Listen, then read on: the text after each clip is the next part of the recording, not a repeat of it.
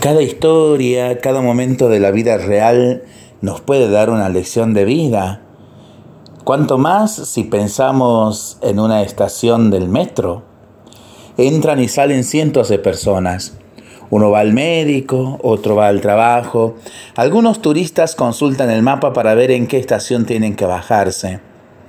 En la estación de metro se entremezclan miles de historias, proyectos, sueños, temores. Muchos miran a su celular, otros leen algún libro. No falta quienes tienen un aire pensativo o simplemente dejan la mente descansar unos minutos. Tal vez hay miradas que se cruzan de modo rápido. No parece correcto entrar en la vida de quien está adelante. Quizá dos o tres personas se saludan, trabajan en el mismo lugar o han sido compañeros de escuela o participan en un mismo grupo de turistas. Todo ocurre con rapidez.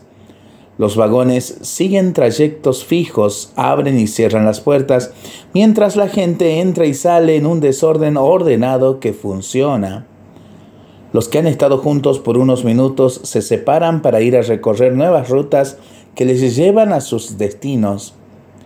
En la estación de metro la vida aparece en una de sus facetas misteriosas y fascinantes la de la convivencia de quienes tienen una misma humanidad y diferencias que los hacen únicos.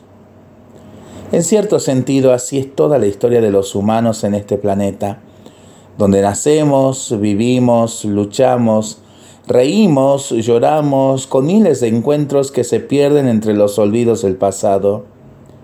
Existe, sin embargo, una meta que a todos nos espera y que a veces olvidamos mientras subimos y bajamos del tren que nos lleva a la siguiente estación. Esa meta común a todos se abre con las puertas de la muerte. Allá encontraremos como un inicio insospechado a un Dios que nos lleva a todos, semejantes o diversos, en lo más íntimo de su corazón de Padre. ¿Estamos preparados? ¿Estamos preparados para ese viaje? Dios quiera que sí. Lo seguimos pensando y rezando en familia y entre amigos.